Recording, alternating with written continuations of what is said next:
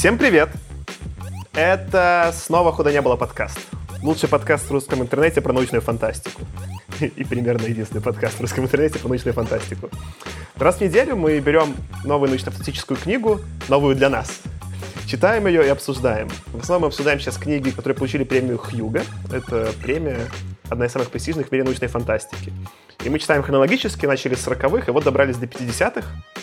И сегодня будем обсуждать третий том тетралогии Джеймса Блиша «Города в полете», который, ну, именно третий том называется «Вернись домой, землянин». С вами сегодня я, Саша. Аркаша. И Кирилл. А что, мы какой-то премис сделали? Принципе, про Блиша мы уже все обсудили. Если вы вдруг про Блиша что-то хотите узнать, как он вообще жил и какой он был прикольный чувак, послушайте первый эпизод в этом цикле. В принципе, там мы э, все рассказываем, основные идеи рассказываем про именно то, как э, Блиш формировался как автор. А тут мы прям перейдем сразу к мясу и к контенту, поэтому спойлеры. Аркаш, расскажешь, э, что там все-таки происходило в «Землянине»? Да, да, давай напомню еще раз, не буду говорить про всю тетралогию, мне, кстати, дико нравится слово тетралогия, конечно. Но напомню, что «Вернись домой, землянин» это, — третья книга, третий том. Она состоит из четырех рассказов, которые были написаны с 50 по 53 год, и все вместе они были перередактированы и объединены в одну книгу в 55 году и изданы уже под общим именем «Вернись домой, землянин» или «Earthman Come Home». Собственно, эта книга была написана первой из всего цикла, то есть она, по сути, его начала. То есть это первое, что вот по этой теме написал Блиш. Роман вообще вот полный, соединяет четыре рассказа, называются они «Оки», «Биндлстив», Sargasso of Lost Cities и Earthman Come Home, собственно. Первая из них, Оки, она номинировалась на Хьюга, точнее на ретро Хьюга, а, собственно, четвертая ретро Хьюга получила. Э, и, в общем-то, это целиком самая длинная книга в тетралогии. Она повествует о приключениях города бродяги Нью-Йорк под управлением уже известного нам мэра Джона Амалфи и городского управляющего Марка Хезлтона. А, эти приключения происходят на разных планетах и даже в разных галактиках. А, между всеми этими приключениями происходят десятки и даже иногда сотни лет, но у бродяг есть э, антинекротики, поэтому им, собственно, это не так важно. Но нам прямо вот о протекших периодах времени почти нигде не говорится, и иногда в этом можно даже из-за этого потеряться. Собственно, книга — это классический fix-up из 50-х, наподобие «Города» Саймака. Блиш взял и склеил четыре отдельных рассказа в одну книгу. Рассказы связывают между собой только город Нью-Йорк и мэра Мальфи с его коллегой Хезлтоном. А в итоге события получаются, если вот читать это все одним большим куском, довольно скомканные и плохо структурированные. Но я, по крайней мере, попытаюсь общую суть передать. Собственно, начнем мы обсуждение с первого рассказа. Это рассказ Оки. Сетап тот же, что и в предыдущей книге, только оказывается, что Криспина де Форда, это главный герой второй книги, отцы города уже где-то лет 400 назад расстреляли. И, собственно, новым управляющим стал уже упомянутый мной Марк Хезлтон. Нью-Йорк прибывает в систему с двумя населенными планетами. Одна из них демократичная утопия, другая военная тирания. Уживаются друг с другом эти планеты довольно плохо. А Мальфи приземляется на утопию, и Хезлтон влюбляется в местную девушку Ди, которая в итоге останется с ними до конца всей книги. Дальше сюжет становится очень запутанным. В результате внезапных перелетов с планеты на планету, просто макиавеллиевских многоходовочек, а также совершенно невероятных фантастических новаций, вроде отключения и изменения работы силы трения в масштабах целого города, или случайной починки чудо-машины для невидимости, Амальфи удается свести все происходящее к тому, что прилетает земная полиция и разбивает диктатуру Хрунтан. А Нью-Йорк умудряется пополнить запасы города и быстро улизнуть из системы, хоть и снова попав на карандаш к земной полиции. Если то, что я описал, кажется слишком быстрым, странным и безумным, то вы просто, наверное, не понимаете еще до конца стиль Блиша. Потому что дальше масштаб происходящего будет воистину космическим, а местами и воистину комическим. Но пока мы обсудим вот эту первую часть, и у нас есть э, заготовочка от Антона, который сегодня с нами это не обсуждает в онлайне, но он подготовил для нас небольшой... Перед заготовочкой просто, ну, мы почему... Мы предыдущие выпуски обсуждали по каким-то темам, но тут реально происходит столько всего, что мы долго дискутировали, как это обсуждать, и решили, что будем двигаться по рассказам, чтобы хоть как-то склеить происходящее в одну канву. Ну что, давай включим, послушаем тогда запись Антона, он э, довольно забавный комментарий прислал. Мне не понравилось совсем, не понравилось бы чуть-чуть меньше, если бы автор не подчеркнул, что героя предыдущей книги убили, причем совсем непонятно за что и насколько велик был проступок или ошибка, за которым воплотился. Но это ознаменовало собой смену жанра, по крайней мере, как мне показалось. И космоопера мне совсем не зашла. Это было очень похоже по ощущениям на X-менов, которых мы уже обсуждали, из-за огромной плотности действий и постоянно всего получающегося у главных героев. Кажется, что то, что главному герою 700 лет, недостаточное обоснование того, что все его многоходовочки складываются как пазл. Это выглядит как дипломная работа Гая Ричи. Спасибо Антону тогда за его тейк. Ну что, во-первых, это смешно, особенно про сравнение с э, Гаем Ричи, прям неплохо. Давайте попробуем немножко, типа, Антону поопонировать в этом тейке. Потому что мне как раз-таки понравилось. Но стоит признать, что в этой книге у меня было два конкретных момента. Если вот там, не знаю, про две предыдущие я, помните, рассказывал, что я знал сразу первое, что мне нравится, второе, что мне сразу не нравится, то это у меня прошла весь путь.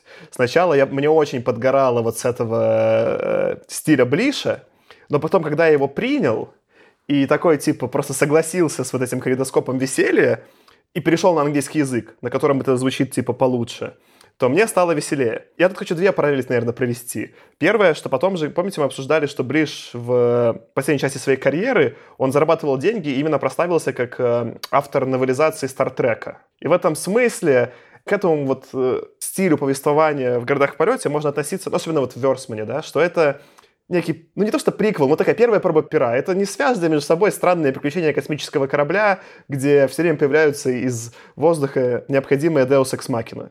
Что, в общем, если относиться к этому так, заходит помягче и прикольно.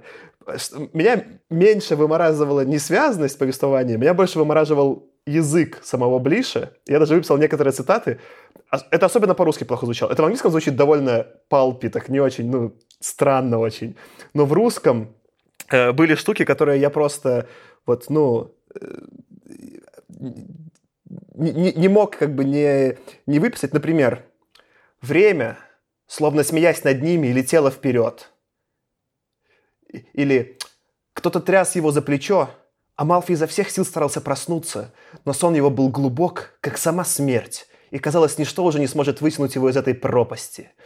Ну, это такой прям, не знаю, я так себе Романа Донцовой представляю. Вот такой какой-то пафос в клише.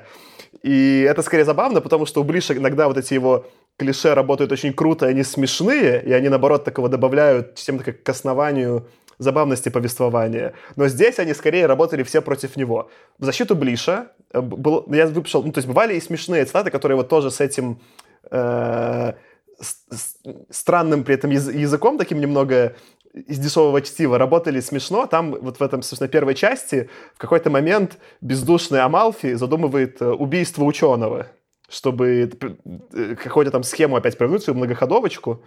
И потом спрашивает кто-то там у него, «Кэрол, ваш агент еще не потерял связь с той группой, которая преследовала Шлосса и собиралась прокомпостировать его билет?»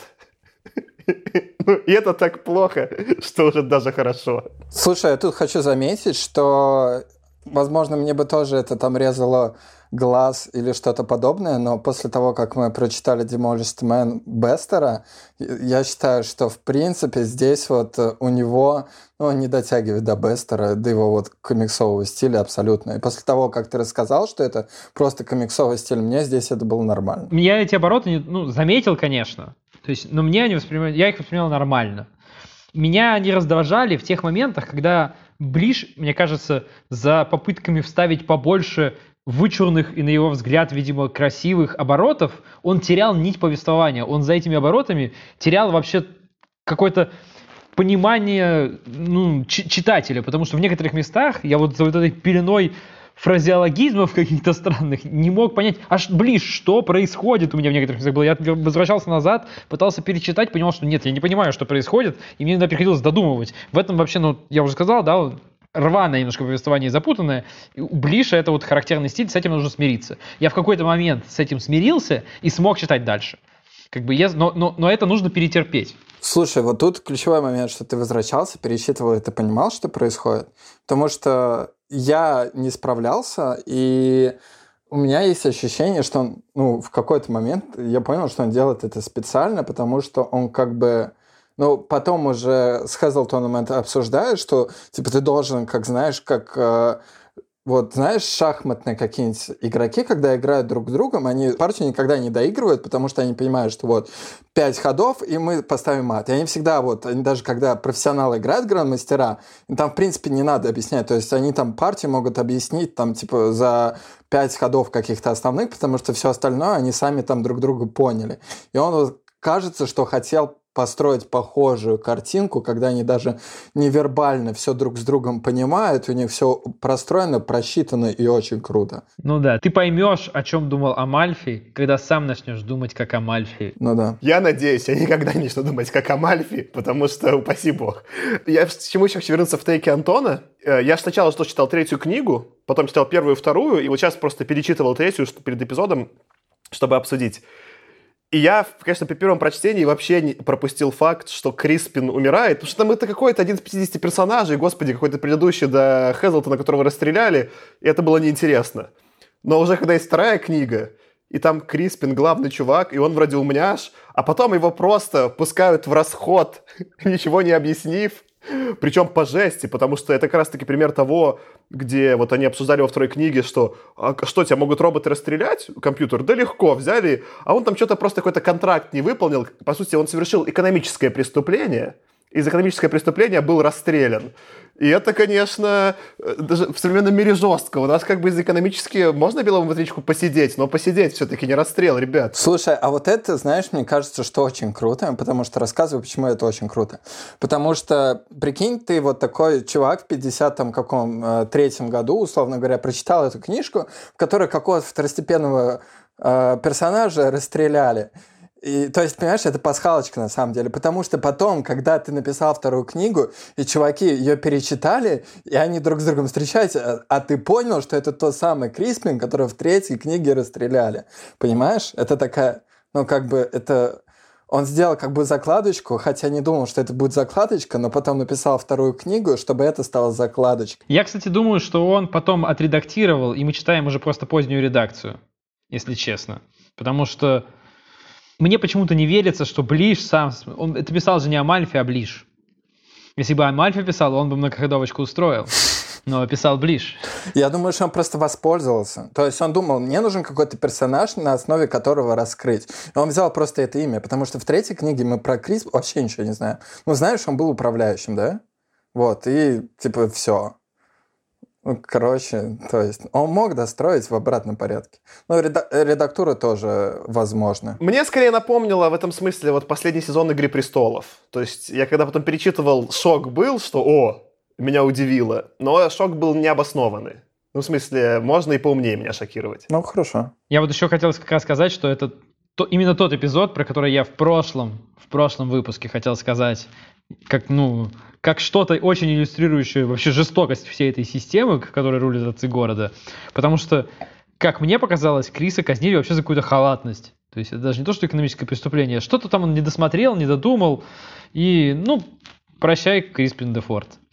Вот. И если уж мы сравниваем с «Игрой престолов», я хочу напомнить еще раз, что я читал в правильном порядке. То есть я прочитал сначала первый том, потом второй, потом третий. И когда я прочитал второй том про Криспина де Форда, как бы я думал, что ну это, наверное, какой-то приквел просто истории персонажа, который будет дальше в книге. Я начинаю третью книгу, и вот третья книга для меня была вот этим финалом первого сезона «Игры престолов», где ты думаешь, чего, серьезно, что ли? Вот, и, и в этом смысле он это было очень круто, на самом деле. Мне вот это, я думаю, ближ круто. Вот ты написал это в другом порядке, но если читать это в хронологии, получается прям вообще офигенно. Ладно, справедливо, покупаю. Это как будто Нед Старк умер. Ну вот теперь ты спойлернул теперь. Я пытался без спойлеров, для тех, кто знает. Господи, если кто-то не знает, чем закончится первый сезон «Игры престолов» в 2020-м, это где вы находились все это время? А мы даже ни разу не предупредили сегодня о спойлерах. Внимание, спойлеры. Хоть лучше поздно, чем никогда. Можно я тут другую вещь наброшу скорее? Про то, что я думал, что вот они в течение всей книги, в принципе, да, там никто особо ничего не решает, кроме Амальфи и Хезлтона. Думал я, два человека. А потом я еще подумал и понял, что даже Хезлтон ничего вообще в книге это не решает. Что там только Амальфи. Типа Хезлтон, он играет как просто чувак, который, ну, типа, есть. Вот. Не, ну роль Хэзлтона ее там явно проговаривают. Он учится у Амалфи и все еще не научился. Вот когда научится, сменит. Ну, там есть в целом, э, это, наверное, самое проблематичное вот в этом смысле, что из-за того, что это все-таки город, если бы это был космический корабль, это был условно Кёрк, и я думаю, поэтому, возможно, потом романы в Стартреке у Блиша лучше, да, то это лучше воспринимается. Когда у тебя 10 человек, и один человек все решает, капитан, это окей. Но когда у тебя Нью-Йорк, в котором живет, не знаю, там миллион или 10 миллионов, там явно не проговаривается, ну, ну пускай хотя бы миллион, потому что это Манхэттен э, там из э, прошлого, ну, там, хотя непонятно, сколько там сами в тот момент людей, не говорит Бриш, но все равно, когда решает вот мэр... Во второй книге он говорил, что миллион. А, ну вот, да, мне тоже сказал, что откуда-то помню, что миллион. Когда решает вот человек так диктатурно за миллион людей, и там потом несколько раз пишут, что отправляет людей на смерть довольно легко, это довольно крипи. Но написано это, опять же, вот, и я даже думал, что, может быть, даже не Star Trek. Мне почему заходило? Я, я даже не, не Star Trek себе придумал метафору, а это еще не идеально написанный и снятый Firefly, светлячок. Если вот это предположить, что происходит все с настроением светлячка, где они все, э, где Нэтан Филли, он удачно в последний момент куда-нибудь прыгает, потому что он кого-то переиграл, и они все вместе улетают, а с ними еще и священник на корабле, то все хорошо. Не хватает динамики, типа, ну вот для этого хочется больше персонажей, чтобы был не только Амалфи, я не знаю, их было там 10 людей на капитанском мостике ключевых, где кому-нибудь там проповедник топил, что нет, мы не будем этот мир осваивать, ну что-то вот такое, и было бы веселее. Uh, у меня тут как бы еще был какой uh, интересный, конечно, вот заход именно из этой первой книги Оки, который мне просто как тоже один из таких упоминаний э, понравилось. Там в какой-то момент они собираются что-то там звезду исследовать, и Амалфи говорит, что не хочу смотреть на, на экране, мне нужно прилететь к ней и посмотреть по своими глазами. Пока своими глазами посмотрю, ничего не пойму. И, скорее всего, типа в 50-е это ну, просто шуточка от Блиша. Я не, не уверен, что он столько визионер. Но в 2020-м это смешное замечание, потому что вот, не знаю, я с вами тоже записываю типа эпизод по зуму сейчас, да? И в целом количество информации, которое воспринимаю не своими глазами из реального мира, а в виде просто картинки на экране, стало невероятно большое. И вопрос философски интересный, который себе там Black Mirror поднимает. Ну, окей ли это виртуальная реальность, заменяет ли она полностью настоящую? Ну, то есть это много именно вот современного такого контекста порождает про то, что уровень абстракции между мной и реальностью все время увеличивается, и увидеть это у Блиша было любопытно. Угу. Ну, да, я про себя, по крайней мере, могу сказать, что пока для меня точно не, не применила. Потому что, ну, понятно, что с людьми это вообще не то, да, то есть мы сейчас записываемся условно по Zoom, это абсолютно не то же самое, что писаться вместе, но даже про предметы ты как бы не чувствуешь, во-первых, масштаб, абсолютно по-другому воспринимается. Во-вторых, текстура и так далее. Если он, там, знаешь, голым взглядом посмотреть на звезду, как она там вращается и так далее, то...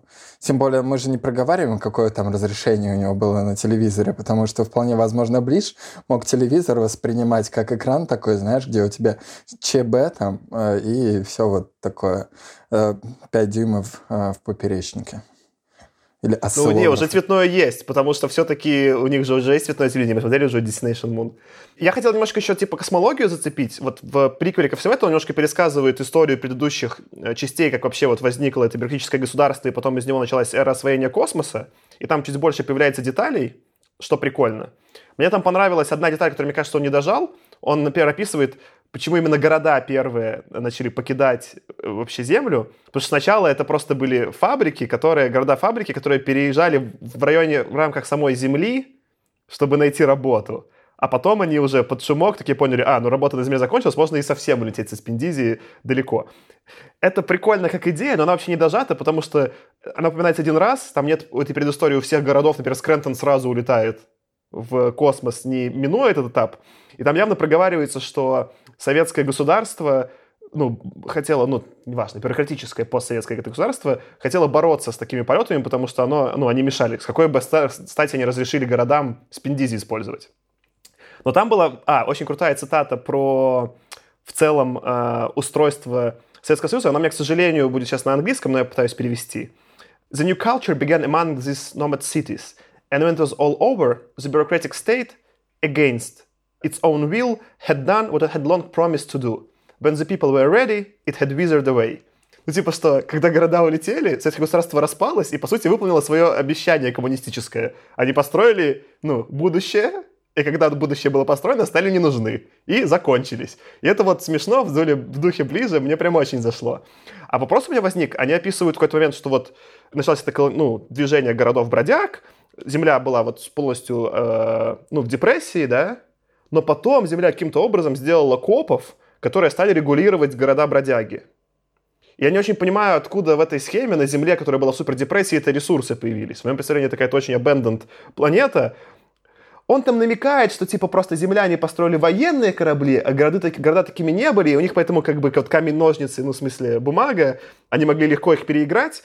Но вот э, с копами хотел больше детализации. Я согласен, потому что, по-моему, еще либо в третьей, либо во второй книге было упоминание, что на Земле вообще остался, по большому счету, один город, Вашингтон какой-то административный, куда уходят пенсионеры как бы пожить, возвращаются на землю. Откуда у Земли вообще в принципе ресурсы, чтобы быть каким-то там административным центром, который, ну, по сути, все говорят, что все находится под управлением Земли. Там где как, да, там что-то оторвано, там, как вот уже упомянут, там светлячки, да, что-то там где-то на границе, они там outlaws такие, дикий запад, короче. А, но, в принципе, все это земная империя, есть земная полиция. Про полицию мы, кстати, не сказали же. Это важный тоже момент, что чем занимается полиция. У полиции, по сути, есть две работы. Они улаживают какие-то конфликты и вот как бы держат под контролем тех, кого нужно держать под контролем. И вторая у них задача, они гоняют бродяг. Они сидят за бродягами, чтобы они, во-первых, исполняли космические законы, во-вторых, чтобы бродяги исполняли контракты, которые они заключают с планетами. Откуда действительно у Земли все вот эти вот ресурсы на какой-то флот, который там какими-то безумными скоростями еще всех догоняет, летает, я тоже не понял. Но это опять такая история, в которую, вот, видимо, ближе просто нужно поверить, и жить дальше. У меня была идея, что это просто он свою метафору развивает. Ну, грубо говоря, когда были вот эти реальные оки в Оклахоме, которые из Оклахомы пошли по Америке, были же копы, которые управляли процессом, но они были, потому что, не, хотя Америка погрузилась в депрессию, она не вся коллапсировала, и только из нескольких штатов начался поток миграции. Поэтому, конечно, если, не знаю, в какой-нибудь Калифорнии копы вполне сохранились, потому что, ну, не было такого. Но ближе берет эту концепцию, все-таки, вот как ты правильно описываешь, нанизывает на другую структуру, где только Вашингтон выжил. Тогда не очень понятно. Слушай, но ты опять-таки ходишь от Блиша, прям такой продуманность, это классно. Я все еще придерживаюсь свое Э, мнение, что он многое делал такое, знаешь, потому что это вот такая концепция и очень классно с мясом сделать. То есть для меня был, например, другой пример, когда они вот э, на второй вот этой планете там э, пошел общаться с главой Горта, да, и когда он э, врубил вот этот э, антифрикцию в действие, да, помнишь? На, ну, что наоборот, что все стало с очень сильным сопротивлением, точнее, о, короче, он врубил антифрик, и все перестали э, двигаться, потому что все отталкивается или так далее. Если ты подумаешь, в этом же не было особо никакого смысла, потому что как бы там вот это все остальное, почему они с Безрави случилось бы, независимо от того, пришел бы он туда или нет. Что он пришел просто, чтобы врубить и сказать, я классный, и дальше, чтобы Блиш мог написать ту концепцию, как они классно, вот с этим двигателем все работает. Это классная экшн-сцена, поэтому почему бы он не сходил и не сделал это? Мне в целом этот, в этой сцене показалось впервые, что Амалфи довольно геноцидный чувак. Он любит в целом вырезать другие города нещадно с какими-нибудь жесткими технологиями. Это все подается, что он такой смешной мэр, но в целом он довольно военный такой, типа, диктатор. В защиту Блиша. Мне в целом третья книга в итоге понравилась. И именно я же ее первую прочитал, я из нее узнал про концепцию Оки, и это где она меня купила. То, что все-таки Блиш возвращается к настоящим историческим реалиям, это очень круто и свежо для меня было. Худо не было. Что, может, давайте перейдем ко второй части, собственно говоря, которую ты, Аркаша, сделаешь классный рекап? Да, давай покатимся во вторую часть. Вторая часть называется Биндлстив. Происходит она в таком провале, или по-английски называлась The Rift. Провал — это огромная пустошь между звездными скоплениями, необъятная для человеческого разума. По ряду причин Амалфи, не имея, по сути, выбора, пытается скрыться там от полиции. Герои обнаруживают город в этом провале, который был атакован и разрушен бандитом. Ну, город, собственно, тоже город-бродяг. Бандит в английской версии называется Биндлстив. Мы уже обсуждали в прошлом эпизоде, что это бродяга, крадущий у других бродяг. То есть это совсем мавитон. Беженцы из разрушенного города, Нью-Йорка, и, собственно, сам Нью-Йорк, и бандиты отправляются на планету Он, которая удобно оказывается совсем рядом, но находящейся рядом звезде. Нью-Йорк там встречает процессия из детей, мужчин, голых немытых женщин и, конечно, огромных ящеров. И все эти люди вручают Амальфи ключи от города. Дальше происходит еще более полное безумие, которое я в целом мне сложно его пересказывать, потому что, честно говоря, сам я не до конца понял во время прочтения, что там происходило.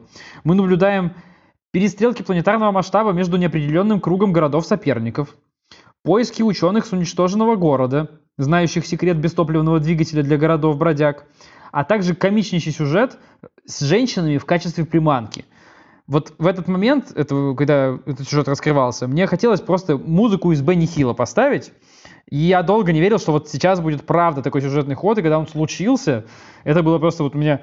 Я не понимал, что думать в этот момент. То есть суть этого момента в том, что жители Нью-Йорка ценой серьезных человеческих потерь доставляют группу отмытых, расчесанных и приодетых женщин куда-то в джунгли.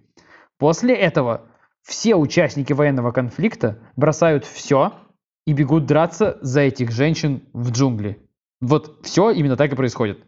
В конечном итоге конфликт разрешается тем, что Амальфи удается обхитрить город-бандит, изменив ось вращения целой планеты Он, построив в ней какие-то кучу туннелей, и превратив ее в самый огромный спиндизи корабль во Вселенной. И, собственно, на этой планете, летящей с какой-то совершенно даже безумной даже для стандартов спиндизи скорости, планета Он улетает от этого бандита и мчится куда-то обратно в Млечный Путь. Я считаю, Аркаша, Софар это твой лучший пересказ, краткий, краткий пересказ того, что произошло. Ну, среди всей, конечно, вот четырех типа рассказов, которые есть в «Землянине», этот самый дикий. В защиту Блиша, в защиту Блиша, он несколько раз описывает, что вот бродяги, они немного у них нет никаких как бы своих личных убеждений. Они адаптируются к любой ситуации. И в принципе, ну, тут надо, конечно, надо поверить в логику Гублиша, ход с немытыми женщинами, точнее, отмытыми женщинами сработал, потому что вот эти бандиты, они, по сути, были, как это сказать, ну, древними людьми, как, э, ну, savages, я не знаю, просто хорошо Дикарями, дикарями. Дикарями, да. И и, наверное, такая тактика против дикарей могла бы сработать. Этот именно прием, он безумный, но плюсик Блишу, что он готов даже самую любую безумную идею дожать до конца, и ему плевать. Он же на самом деле такой же прием, сейчас я не буду спойлерить, но такой же прием использует в четвертой части, но более осознанно, за которую он получил, собственно говоря, Хьюга.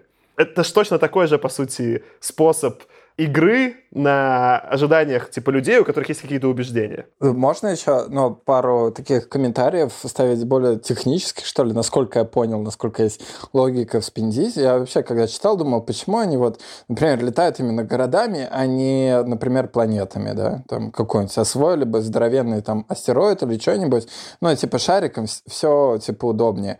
Вот, я так понял, что там в спиндизе его силы взаимодействия ну, действие пропорционально массе объекта.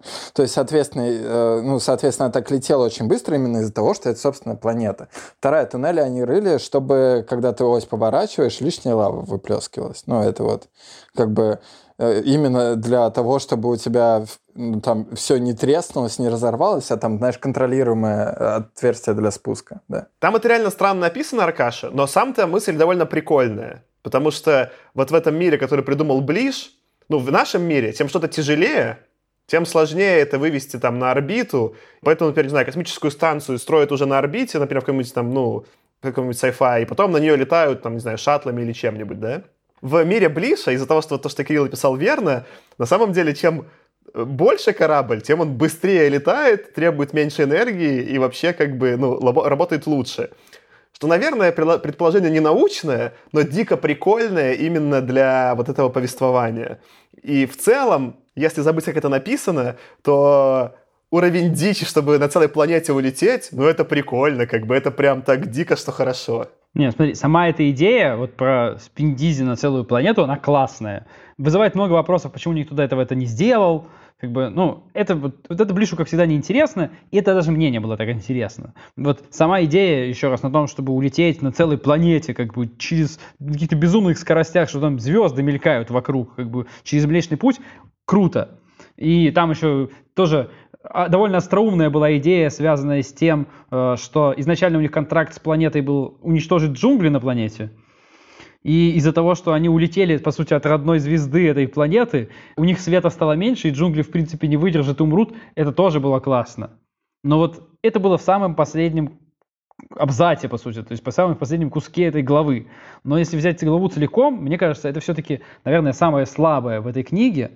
Просто потому, что, во-первых, она реально дико написана, было очень сложно понимать, что происходит, просто потому что кажется, что Блиш просто набрасывал набрасывал идеи за идеей и даже не старался их каким-то образом связать. Плюс она на самом деле в некотором смысле вот очень открыто демонстрирует э, вот эти все эти минусы этой идеи про, по сути, всемогущего Амальфи, потому что когда нужно, Амальфи, ну, всегда выкрутится и сделает даже невозможное. Даже то, что никто никогда не делал, и то, что, в принципе, всем казалось невозможным, и, скорее всего, невозможным является. Но если надо, у Амальфи заработает. Это в целом прикольно в некотором как бы вот как, как жанр, да, но не знаю, мне немножко вот иногда это было too much. Вот это то, что про что говорил Антон, да, про всемогущего Амальфи, который многоходовочкой всегда все разрулит на свою сторону. Здесь не сработало просто. Ну, тут даже скорее, знаешь, есть какая-то просто внутренняя Э, внутреннее есть противоречие про то, что в каких-то штуках он прям разруливает, а какие-то банальные ситуации он, как бы пропускает. Ты думаешь, почему ты можешь там, условно говоря, сдвинуть планету, а при этом, условно говоря, вытащить четырех чуваков, у которых есть секрет бестопливного двигателя, они у тебя все четыре умирают, походу. Ну, то есть, какие-то вот такие странные штуки.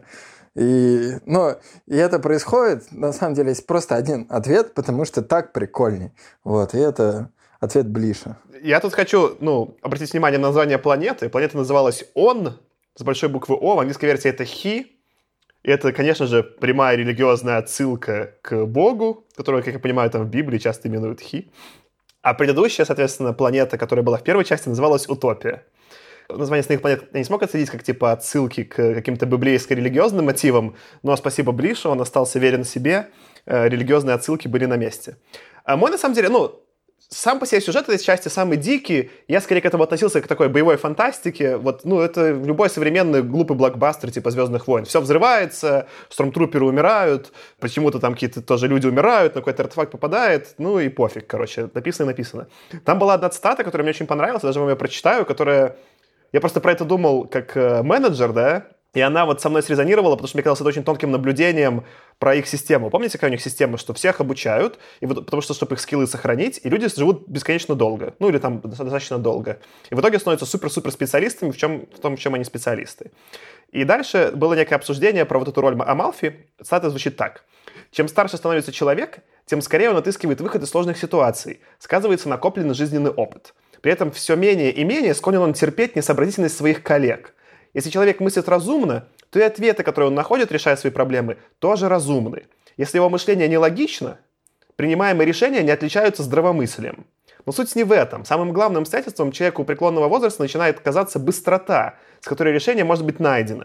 В конце концов, это извомыслящий человек и идиот в одинаковой степени становятся диктаторами, все меньше и меньше способными объяснить, почему одно решение они предпочли другому. И мне кажется, это очень тонкое наблюдение, оно в целом описывает, ну, лидеров, да, каких-то. Потому что какие-то, не знаю, люди типа Трампа, они условные диктаторы, потому что они сумасшедшие, и, ну, со стороны кажется, что они принимают неадекватные какие-то диктаторские решения, да, то какие-то люди, типа Стива Джобса, да, тоже выглядят типа диктаторами, но реально они хотят просто пройти максимально быстрый путь к своему видению. Просто в реальном мире это видение у людей, потому что все люди все-таки, ну, из одного источника происходят и живут недолго. У кого-то безумное, а у кого-то не, не безумное. И там как пойдет, но вот нам ассоциируется это вот некое там диктаторство с лидерскими, да, скиллами. А вот в мире Амалфи же так и было бы. Это то, что у людей была бы длинная жизнь, то опыт бы накапливался, и на самом деле, ну, 20-летние, конечно же, никак не могли бы понять решение. Если бы Амалфи был написан лучше и не вел себя так непредсказуемо, как это кажется, то так бы на самом деле и было. Решения лидера, который управляет чем-то тысячу лет, да, были бы непонятны молодым людям, потому что у них не было бы ну, необходимого контекста для принятия решения. А тому лидеру не, некогда было бы объяснять, потому что невозможно бесконечно появляющийся молодняк объяснять свое решение. И это настолько было там про менеджмент тонко и прикольно, что даже типа своему боссу в чат-фил отправил, ну потому что ну, это прям про современный менеджмент. Это могло быть цитата из какой-нибудь книги, вот там, современной про управление персоналом.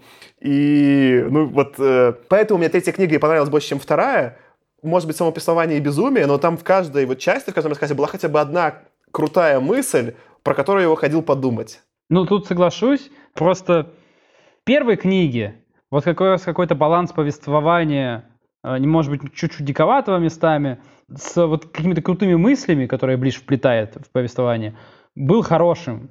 Во второй действительно интересных мыслей было не так много. Он пытался такой просто приключенческую книгу написать в большей степени. Здесь были крутые мысли, но иногда я их просто терял, терял за всем происходящим карнавалом. Я вот единственное, что еще, наверное, по второй части хотел бы сказать и перейти, наверное, дальше к третьей. Если бы я снимал вот, ну, это как серию сериала про Амальфи, то половину времени, когда повествование происходит медленно, у меня на фоне бы играла музыка из «Деревни дураков», а когда повествование происходит быстро, играла бы музыка из Бенни Хилла. Мне кажется, эта серия вот как раз была бы вот в таком стиле. Очень бы ей подошла такая звуковая дорожка. Забавно, насколько поляризован вот этот стиль Блиша, насколько он поляризует мнение, да, что типа, насколько... У него есть стиль, стоит признать, что, да, и вот его можно либо купить, либо не купить. И дальше вот я скорее, я понимаю, что чем больше я читаю Блиша, тем больше он мне нравится. Потому что я как бы я принял эту условность, и теперь он мне кажется забавным автором. Худо не был. Ну давай, Аркаша, третий, третий рассказ нам. Расскажи, что там происходило. Итак, третий рассказ — это Sargasso of Lost Cities. Ну, видимо, Саргассово море потерянных городов. Происходит здесь все в так называемых джунглях. Сейчас объясню, что это такое. Собственно, внезапно оказывается, когда наш Нью-Йорк соскакивает с планеты Он, летящей через Млечный Путь, внезапно оказывается, что в межгалактической экономике наступила депрессия, и бывшая валюта Германии, как и обеспеченный ей бро-доллар, больше не в цене. Нью-Йорк оказывается в системе с кучей безработных и голодающих городов, которые устроили что-то наподобие сквота. Ну и, собственно, э, это скопление городов вокруг какой-то планеты и называется джунглями. Эти джунгли управляются королем, бродяг, который является мэром Будапешта. Этот король пытается организовать что-то вроде профсоюза и продавать услуги городов в соседней системе, ну, набивая цену повыше. Работы всем не хватает, а кушать хочется, так что в джунглях назревает дворцовый переворот. Но благодаря провокации Амальфи города объединяются вместе и отправляются на марш к земле, требовать амнистию и какого-то улучшения экономической ситуации, видимо. На полпути к маршу присоединяется анонимный город Бродяга – Амальфи единственный, кто догадывается, что это легендарный веганский орбитальный форт, остаток известной веганской империи, которую уничтожили земляне. Так что форт настроен явно враждебно. Когда марш достигает земли, между полицией и городами завязывается битва. В суматохе веганский форт направляется к земле, чтобы ее уничтожить. Но хитрый Амальфи успел поставить Спиндизи на целую планету уже второй раз. Врывается на этой планете на поле битвы и таранит форт – Форд разбивается о поверхность планеты, как муха лобовое стекло, и довольный Амальфи снова сбегает из лап земной полиции. Конец третьей части. Ладно, теперь, кажется, это мой, мой любимый пересказ из всех.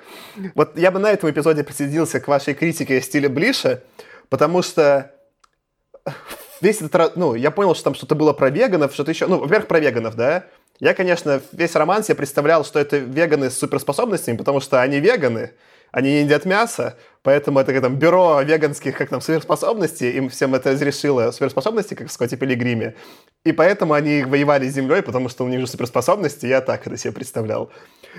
Но я тут настолько просто у Амальфи смекалочка, что мне пришлось перечитывать. Вот тут я реально перечитывал. Я не сразу вообще отдуплил, что он именно сбил форт и зачем, и как он понял.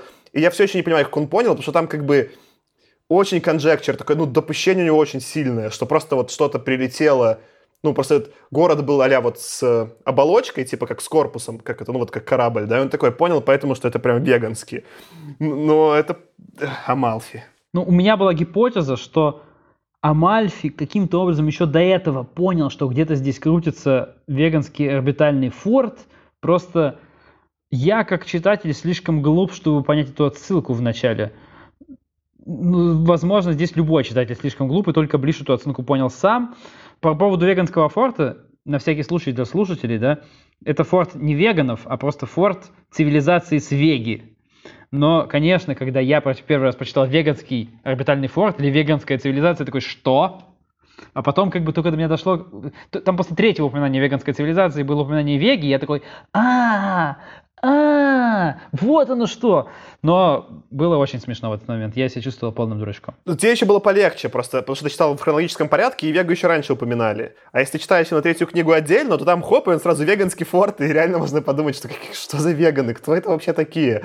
И я так понял, что эти веганы это даже какая-то другая, это даже не, ну, это не Homo sapiens, это какие-то другие э, гуманоиды во вселенной, но whatever.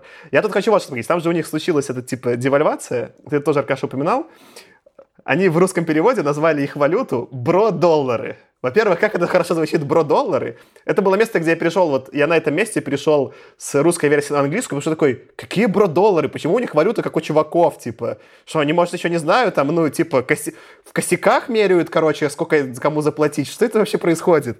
И я нашел, ну, пришел английскую версию, а они ок-доллары. Ну, потому что, типа, как оки. Типа, сокращение от оки, что ок-доллары. И, конечно, в английской версии это понятно, но в русской то, что это от бродяг, вообще мимо прошло. Мне вообще сразу зашло. Я сразу понял, что это бродяжий доллар, но бро-доллар это прям звучит очень круто, как бы. Ну, это прям, это Гравитогорск Марс. Бро-доллар, ну. ну и, и к твоему, давай еще немножко пересказу дополнение. Ты говоришь, что король, ну, типа, король, он не был королем всех бродяг, он был королем именно джунглей. Они там говорят, что в джунглях там около 300 городов, но вообще по последней переписи, и вот тут упоминается, что было 18 тысяч городов-бродяг. То есть вот тут становится понятно, что хотя там упоминаются не все, их, их реально довольно много. И вот самые, грубо говоря, 300 отчаянных остались самых э, безденежных в этой системе. Вот тут, на этой части я полюбил, потому что, собственно говоря, мне кажется, вся идея с девальвацией классная, ну, вообще с э, депрессией в экономике. И здесь сошлось, во-первых, то, что вот он сделал их бродягами, и теперь у них нет денег, потому что депрессия из-за обесценивания Германии. Но в целом самая крутая была идея, я даже сейчас прочитаю цитату, которую я, я целиком выписал, вот тут я просто с Бриша кайфанул. Он описывает что, собственно, произошло? Что их валютным э, резервом и вот как это обеспечиваем деньги, все, все деньги вот это, типа всей земной цивилизации был Германией. И он говорит, что на замену ему пришли как раз-таки антиагатики, антинекротики. Сначала только пришел такой, типа, что за дичь? А потом он вот тут вполне аргументированно продает, почему это было возможно. Я прям прочитаю. Ценность лекарства определяется довольно точно, исходя из его лечебного эффекта и доступности. Те лекарства, которые несложно синтезировать в больших количествах, недорогим способом будут стоить несколько пенни или пятицентовиков. Те, которые искусственным путем получить невозможно, которые редки при относительно активном спросе на них, особенно если этот спрос не полностью удовлетворен, естественно, будут дорогими. Кроме того, даже самые ценные лекарства можно получать в более или менее концентрированном виде, что значительно повышает гибкость при выплате задолженностей. Лекарства в такой же степени, как и металлы, трудно фальсифицировать. Относительно несложная лабораторная проверка сразу же вскроет подделку. И еще одно весьма немаловажное обстоятельство – лекарства довольно быстро устаревают, новые и совершенные приходят на смену старым. В результате валюта довольно быстро обновляется по форме, что не позволяет создавать большие, омертвленные запасы денежных средств. Да, лекарства со всех точек зрения представляют собой удобный и надежный стандарт. И бумажные деньги по-прежнему останутся в ходу, поскольку реальные валютные операции будет неудобно выполнять, пользуясь кубическими сантиметрами химических соединений. Точно так же к никому в голову не могло прийти притащить с собой тонну Германии, чтобы расплатиться с кредитором. Это самое красивая идея у Бриша и самая обоснованная. Наверное, если подокапываться, можно понять, почему это не было бы стандартом, но в целом вот все сходится. Это смешно, что реально в мире будущего антинекротики могли бы стать валютным стандартом. У меня тут на самом деле есть аж ну, три, наверное, истории комментария про эту штуку. Во-первых, мне друзья рассказывали про Венесуэлу. Там же, как известно, совсем недавно начал просто все гиперинфляция, когда у тебя там деньги ну, в конце месяца стоят там в три раза меньше, чем в начале. Поэтому там э, было три способа, которые, собственно, люди использовали. Первый — это ну, просто банально и скучно, что они держали там условно в долларах на карте, а когда покупали, у них сразу конвертилось, и нормально. Вот. Э, второй, э, более оригинальный, но довольно зам заморочный, что чуваки просто реально золото таскали. Типа тебе приносят крупинку золота. И так, в принципе, в Южной Америке там много где его добывают, это э, тоже нормальный.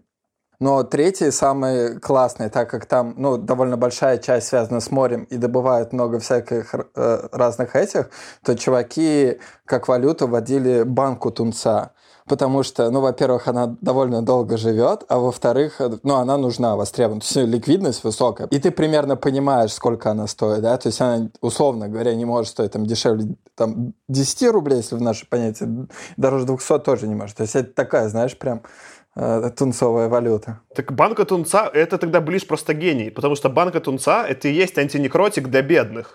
Ну, то есть, если ты не живешь, конечно, долго, то тебе нужно есть, чтобы не умереть. И еда в этом смысле понятно, что она особенно не портящийся, обладает ликвидностью, да.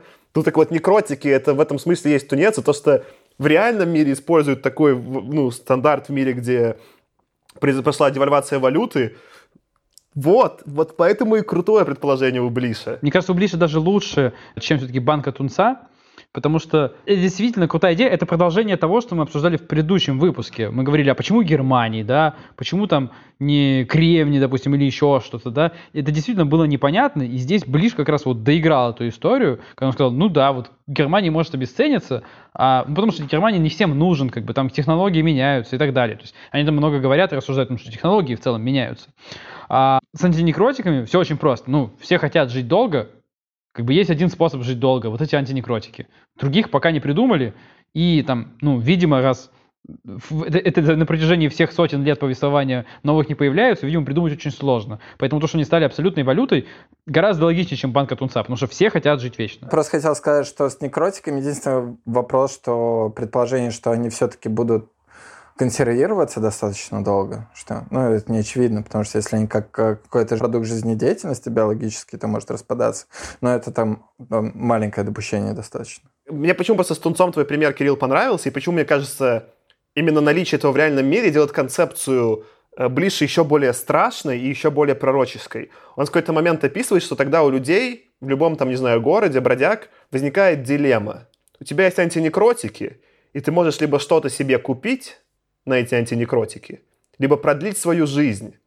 И ты напрямую начинаешь торговать своей жизнью. Что не так далеко, например, вот от того, что мы там обсуждали, вот это, ну, а мы не записали про это эпизод, про вот Харлана Эллисона, или про фильм вот это In Time с Джастином Тимберлейком, да, где твоя жизнь и время становятся валютой.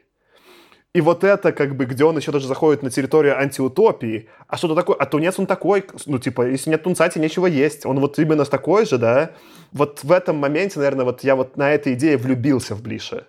Потому что, ладно, ты, Блиш, меня долго мучил, куда-то топил, но здесь ты прям целиком продал мне мысль, которая мне никогда бы самому в голову не пришла. Еще вторая история, которая, почему это тоже достаточно круто, с походом, в частности, они придумали, что это же есть достаточно известная история, как в каком 65-м году Деголь он сказал, что, блин, ваши доллары это мало чем обеспеченные фантики, собрал реальный э, корабль с долларами и отправил в Америку, сказал, дайте мне, короче, золото в обмен.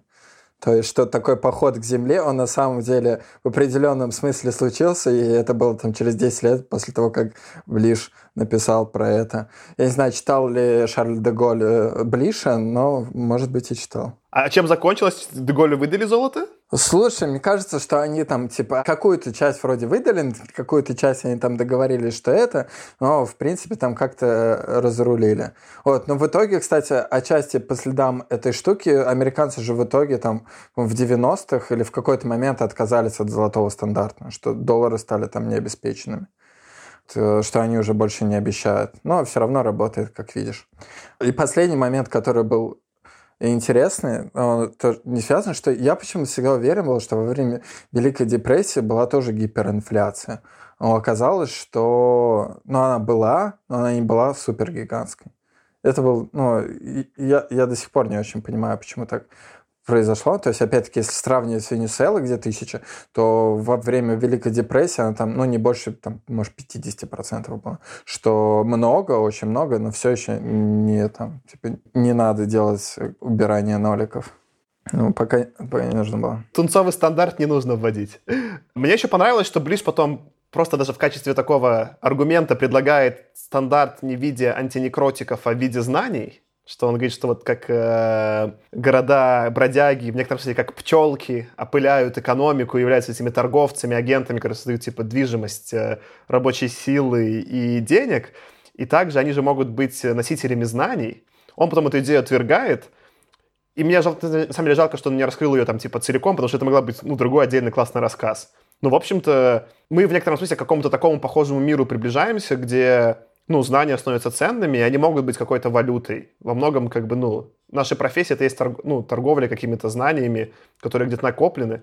И э, она менее у него продуманная, возможно, потому что ее нельзя так красиво описать, как антинекротики, но вот он смешной. Мне вот тоже эта история такая, знаешь, когда Амальфи ее рассказал, мне тоже понравилось, подумал, о, а действительно, почему нет? А потом Амальфи говорит, да ладно, не будет это работать, как бы. И просто он говорит, не будет это работать, он не объясняет, почему это не будет работать, да? Он просто говорит, да не будет, короче, все это херня, как бы, это я наплел, чтобы всех поподстрекать. Как бы, но почему это не будет работать, действительно, непонятно, потому что идея в целом классная. Насколько Амалфи любит подстрекать. Это просто его суперспособность. Э, там же еще, типа, что смешно, давайте немножко перееду тему, он, он там упоминает в какой-то момент, он, кстати, в, в, этой теме обсуждает, почему со знаниями не получится. Он говорит, что машины не обладают, типа, креативностью, и они не могут генерить новые знания, они максимум могут, типа, старые систематизировать, и то с участием людей. И он описывает, почему, и в этом смысле вот эта интересная продажа в его вселенной, типа, что у него машины — это вот прям калькуляторы, просто очень хорошие, да? У него нет какого-то искусственного интеллекта в смысле Э, в том, ты вот, не знаю, там Кирилл описывал, когда там мы в Петровиче ездили, да, а креативность, она как конкретно у людей. И он ссылается на некую, на, на некие древние теоремы Гёделя Чорча. Я такой, типа, что? Ну, типа, имена важные и хорошие, но я про такие, типа, теоремы не, не слышал, да? А потом я погуглил, на самом деле э, он скорее ссылается на... Ну, его в итоге по, по факту назвали в литературе тезис Чорча Тьюринга. То есть был сначала Гёдель, который переписывался, я так понимаю, с Чорчем. И они вот обсуждали там все эти разгоны про то, там, насколько функция обсчитываема, как эта вообще аксиоматика влияет на то, что можно посчитать. У них там была длинная переписка. Но они ничего не порешали, и Чорч потом вывалился к Тьюрингу, и они стали с ним, типа, придумывать. И, по сути, вот э, придумывание машины Тьюринга и было вот этим тезисом для, собственно говоря, теоремы, ну, там, или тезиса Чорча Тьюринга.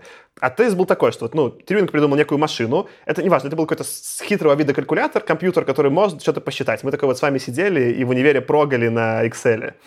И он говорил, что в целом любой, любой, во-первых, компьютер можно вести к такому, а на таком можно посчитать любую задачу, только нужно достаточно много времени.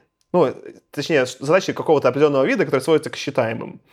И это весьма математическая концепция, которую, ну, Блиш очень ловко и фривольно интерпретирует и называет немного другим именем, ну, потому что для него это, типа, так понимаю, вот особенно для этого года, когда все пишется, она, наверное, даже еще не была до конца там опубликована, да, но, как бы, имена правильные, Тьюринга не хватает, хочу Тьюринга там еще. Но Тьюринг комплит задачи, ну, точнее, языки, смысл в том, что у тебя, в принципе, определенный набор операций сводится к машине Тьюринга, и у тебя есть доказательства, что вот это любой язык или машина, они полны по Тьюрингу, и значит, вычисляют там все, все ну, весь вот этот класс задач. Да. Ну, прикольно, что ты докопался, что это именно она, потому что я на самом деле не читал это. Я хотел еще сказать по поводу вот этого марша к Земле. Мне показалась вот эта история, ну, вообще вот эта глава, здесь была так, наиболее прямая вот эта аналогия с бродягами, потому что ну, и, и мне понравилось, как это было оформлено, потому что он действительно здесь очень прямо вот...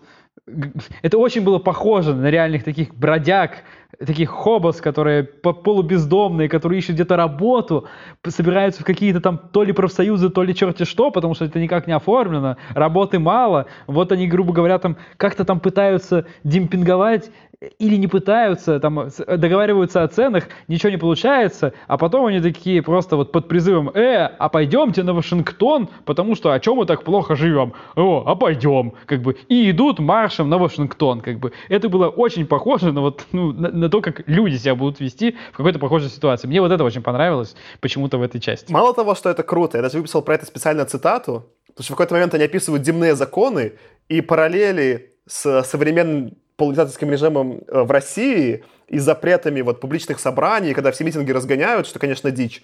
Там прям есть прямая цитата, когда они законы обсуждают того времени. И вот они, когда подлетают к земле, все эти бродяги марш, им с земли говорят полицейские, что Кроме того, мы предупреждаем вас о том, что по действующим законам Совета Совета бродягам запрещено приближаться к Земле ближе, чем на 10 световых лет.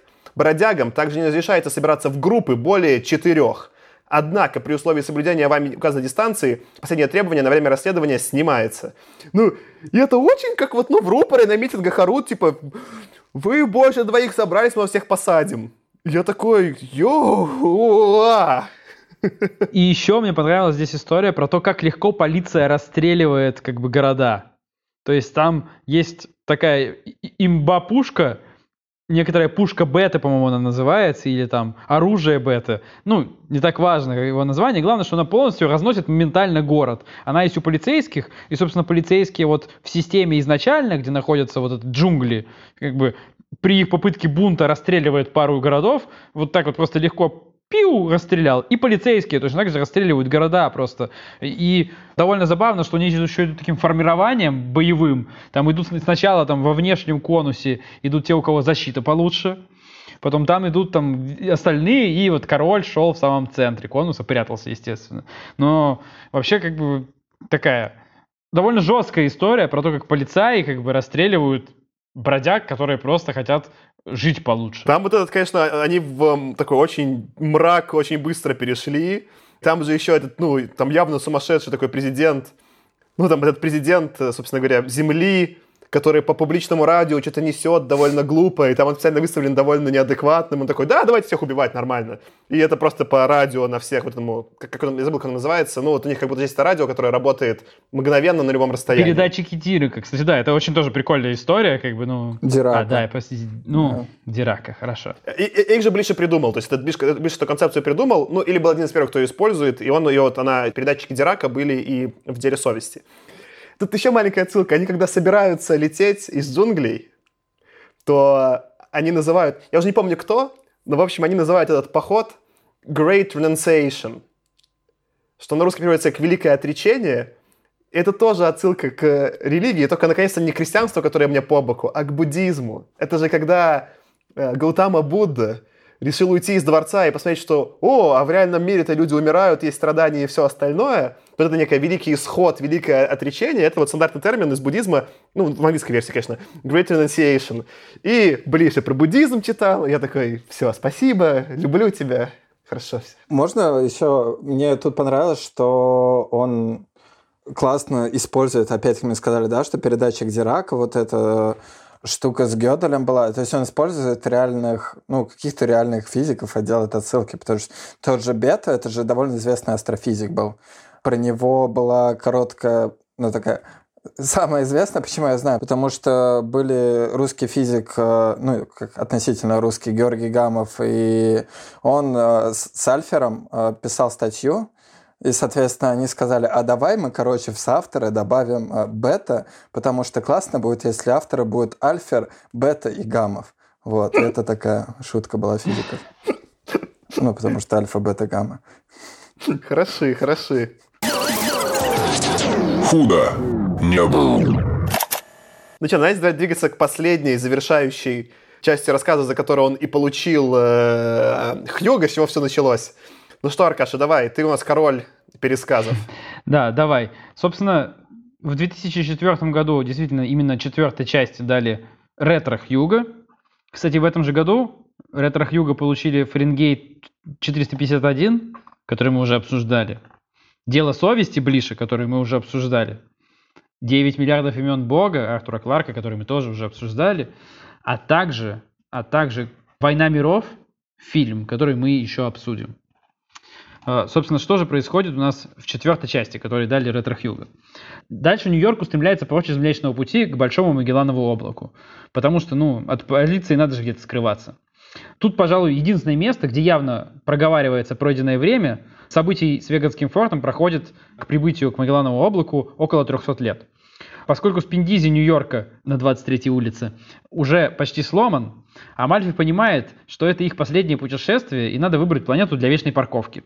На некой безымянной планете, на которой они садятся, Амальфи сталкивается с легендарным городом-бродягой ГМТ. Ну, это город межзвездных торговцев.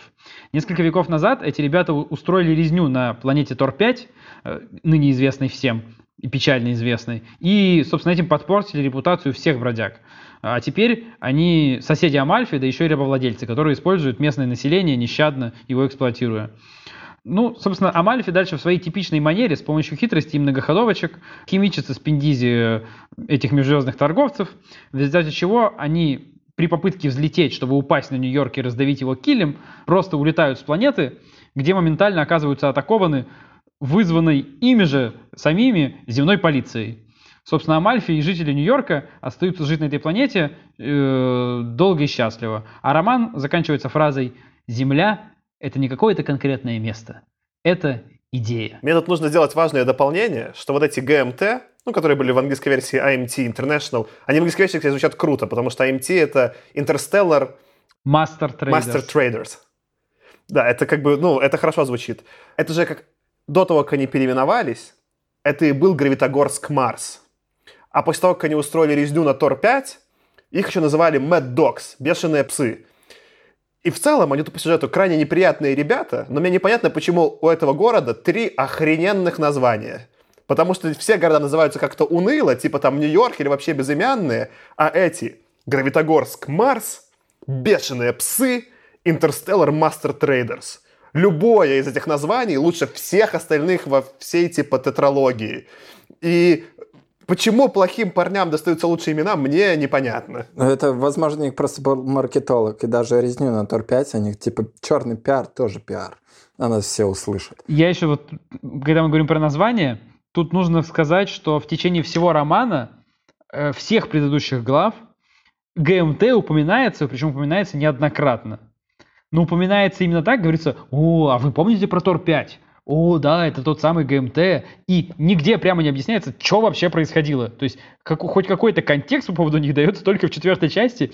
Я реально со стилем повествования Блиша начал в каком-то момент думать, что мне уже про ГМТ ничего не объяснят, ничего не скажут, и это вот останется просто такой отсылкой. Ну, есть какой-то легендарный ГМТ, что-то произошло на Торе 5, что-то произошло, что там было. А не будет ближе рассказывать. Ему это не важно, ему важно как бы просто вот про Тор 5 попугать всех порассказывать. Блиш оказался здесь ответственным автором. У меня сначала маленькое техническое типа замечание. Ну, собственно говоря, там они э, на этой планете, куда они попали, ты сказал, там типа рабовладельство. Там есть 9 вот этих э, королей рабовладельцев э, как, как это, ну, наверное, не королей надо говорить, а как э, плантаторов. Э, и они местное население сделали рабами, которые им плантации обрабатывают. Собственно, Амалфи берет одного из э, жителей плантаций и отправляет его в эту гипнопедию во сне учиться, чтобы он умненьким стал. И там они явно проговаривают, что после того, как он, ну, типа, учился, ему нужно часик отдохнуть, он ничего не может делать, потому что, ну, тяжело, у него все не в порядке. Но в предыдущей книге с Крисом, которого потом порешили отцы города, контракт был такой. Когда он помогал Джамалфи, его прямо во время учебы переключали. Он говорил, мне плохо, я хочу блевать. Он говорил, ничего, город надо спасать. И Криспин, ну, типа, вот через головную боль, тошноту и головокружение что-то делал. Но почему-то теперь так стало нельзя. Как, как Амалфи подобрел. Ну, 300 лет пока летишь, ты там это гуманизм себе нашел. Подожди, но на самом же деле так стало как бы по-прежнему можно, потому что там был момент, когда там Амальфи приходит к этому чуваку и говорит, достаньте мне его, достаньте его, мне он нужен. Но он ему там действительно нужен для каких-то действий, чтобы пойти к этим межзвездным торговцам. И ему говорит, учительница-проводитель говорит ему, ну нельзя же просто его достать, как бы это. И тут Амальфи, просто говорится его мысль. Амальфи в этот момент хотел сказать, что ему там это очень важно, та-та-та-та-та-та-та. Так вот такая фраза на четыре строки как бы, но потом он подумал, что это было бы слишком долго, и сказал просто «вали отсюда». И, собственно, как бы забрал своего вот этого чувака, и, и они вместе куда-то пошли. То есть, ну, когда Амальфи надо, он достанет из обучалки любого и возьмет с собой. Так вот, в чем, собственно, главное, ну, я думаю, почему и выдали эту премию, да? В чем главное сюжетное? Вот тут многоходовочка была весьма понятная, да? Что эти самые рабовладельцы относились к местному населению как к неграмотным рабам, которые ничего не могут сделать. Соответственно, Амалфи, э, по-моему, Карст зовут персонаж, переобучив его и сделав его, по сути, ну, равноправным себе, там, типа, интеллигентом, отправляется к рабовладельцам, а те ничего не подозревают про то, что как это раб может быть, типа, умным или говорящим, или вообще что-то, да? И вот в этом, типа, они так и э, объегоривают рабовладельцев. Сама по себе мысль довольно сильная и прикольная. Ну, типа, и я понимаю, что, наверное, это же еще Америка какой-то, 50 какой-то год, да, это еще до, ну, это еще сегрегация есть, это еще раздельная уборная для белых и не белых, ну, типа, какая-то дичь, которую, ну, мне, к человеку в 2020 очень сложно представить, чтобы, ну, каких-то других, ну, типа, не знаю, людей, которые меня чем-то отличаются. Вот я, например, рыжий Аркаша, а ты, ты, ты брюнет. Если бы нас заставили в разные уборные ходить, я такой, типа, ну, это какая-то дичь была бы. И с одной стороны прикольно, что он такой весь, э, ну, либерально анти, антирабовладельческий. Но с другой стороны, язык этого описания мне казался вот а, актуальным для того времени. Сейчас он, конечно, воспринимается жестко. Например, когда он там описывает, и так и в английской версии, и в русской, а, он описывает персонажа, я даже прочитаю.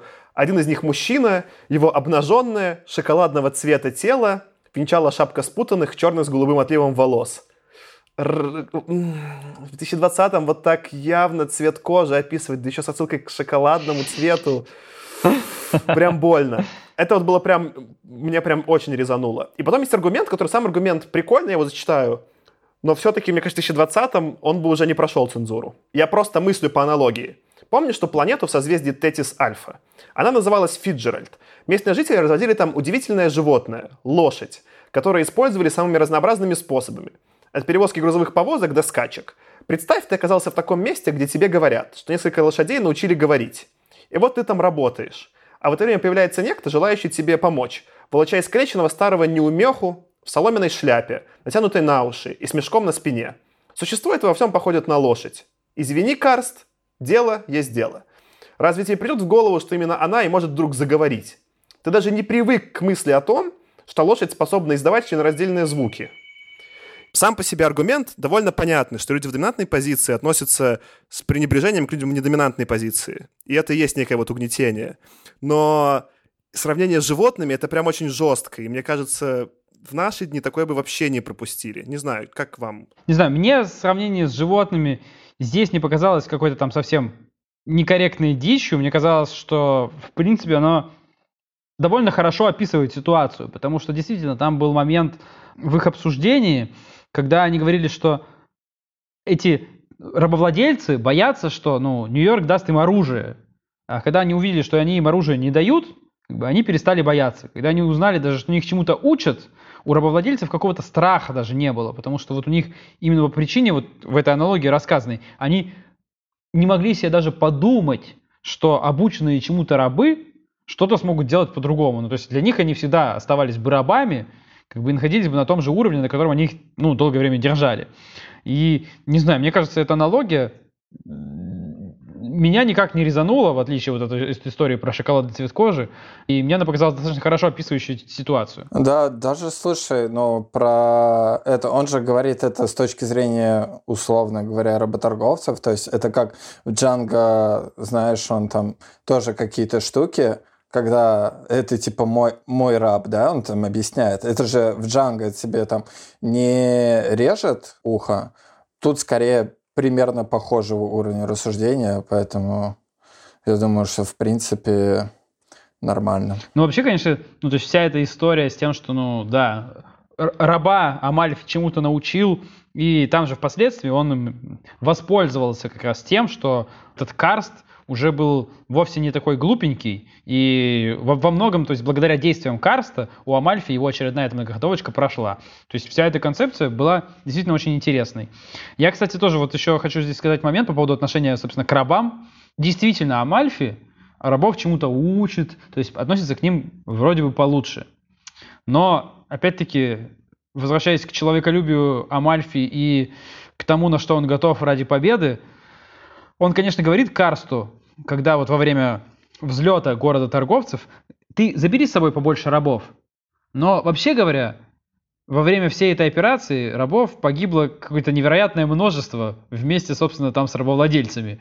И в очередной раз Амальфи не, не как-то не сильно по этому поводу расстраивается. Все, что он говорит, то есть у него нет вообще задачи рабов спасти, а рабовладельцев отправить там, к, к полиции, да, взрываться. Нет, у него есть задача победить ГМТ, как бы, ну, если получится, рабов побольше спасем. Не получится, ну, collateral damage. Ну, слушай, тут стоит заметить, что во второй еще части было, когда он сказал, ну, типа, 20% нашего личного состава полегло, он такой, ну, ладно, печально, но двигаемся дальше. Поэтому то, что он будет переживать про чуваков с другой планеты, ну, это вообще было бы, ну, как бы, уже too much. Он как бы сделал все, что он мог. Ну, это, кстати, вот аргумент в пользу мрачной трактовки этой, которую я вам в прошлом томе толкал, да, что это технологическая диктатура отцов города, которая к жизни людей относится крайне э, неуважительно.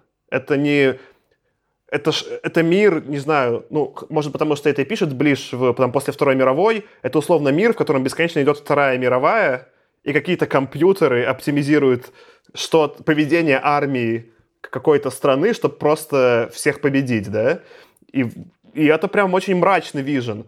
И он немного в этом смысле, конечно, странный выбор, потому что он, он мешает сопереживать Амалфи.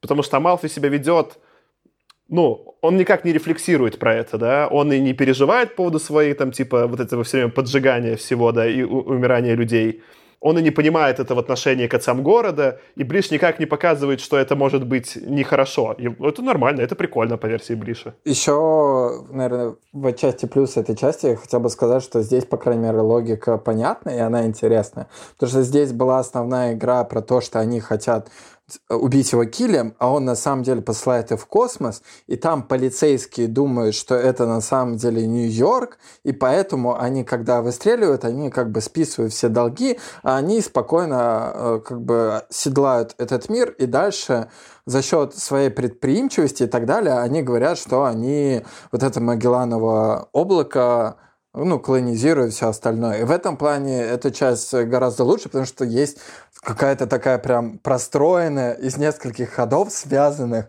что, э, ну, это такого никогда не было, и тут появилось. Это самая понятная и логичная многоходовочка Амалфи. Она сработала бы, она реально бы сработала. Мне еще понравилось, знаете, что в этой истории, что э, Амальфи же там очень долго думает и вот как раз пытается понять, есть такие mind games у него виртуальные с полицией земной, то есть а полезет ли сюда вообще земная полиция так далеко? То есть, казалось бы, за мной одним, то есть ну, за, за, за одним Нью-Йорком, возможно, она не полезет. Но они знают, что, возможно, здесь есть и главные межзвездные торговцы, а их они тоже ищут. И то есть, если они есть они и мы, и они, то тогда, возможно, сюда полезут. И там это действительно у него такие метания происходят в какой-то момент. И вот эта многоходовочка, с точки зрения того, что он размышляет над ней в процессе вот э, этой главы, и, и мы видим эти размышления, она вот может поэтому кажется наиболее действительно там прописанной и понятной с точки точки зрения того, что происходит, как что во что вылилось, как бы, и почему действительно эта многоходовочка сработала. То есть единственное место, где верится в то, что это изначально было так задумано. Я тут э, две хотел вещи поговорить именно про э, там саму технологию. Первое, что когда он химичит, собственно говоря, Амалфи с э, ГМТ, с Спендизи ГМТ, там явно описывается, что он находит э, контакт и компьютер. Там смешно, что, во-первых, в английской версии его явно называет Блиш digital computer, потому что, ну, типа, цифровой компьютер, как будто какие-то были опции. И этот цифровой компьютер, мы узнаем, он работает все-таки на лампах. Это хороший, старый, добрый ламповый компьютер, и это прекрасно. А что мне как бы понравилось там, когда он забирается в башню, где центр управления вот этим городом безумных псов, он там сначала откидывает лестницу, спрятанную, и он как как-то руками опускает вниз, что один в один эта сцена, на которой мы стебались, что it's a cookbook, когда там, помните, в сериале мы смотрели, как они такую же там типа ручками в корабле закрывают космическом лестницу. Тут был такой же эффект. Но там был и прикольный эффект, что он описывает, что они использовали это помещение как церковь, и она была по форме, как, ну вот, по сути, как парабола, как, как чаша перевернутая. И поэтому вверху они могли подслушивать и хорошо слышать, что говорят, что говорят люди внизу. И дальше он описывает довольно, во-первых, э, прикольную вещь, что люди приходят в церковь посекретничать, и обычно это вот место, где перевороты готовились или еще что-то, что ну, на таком культурном уровне правдоподобно. А реальность такой есть э, аудиоэффект.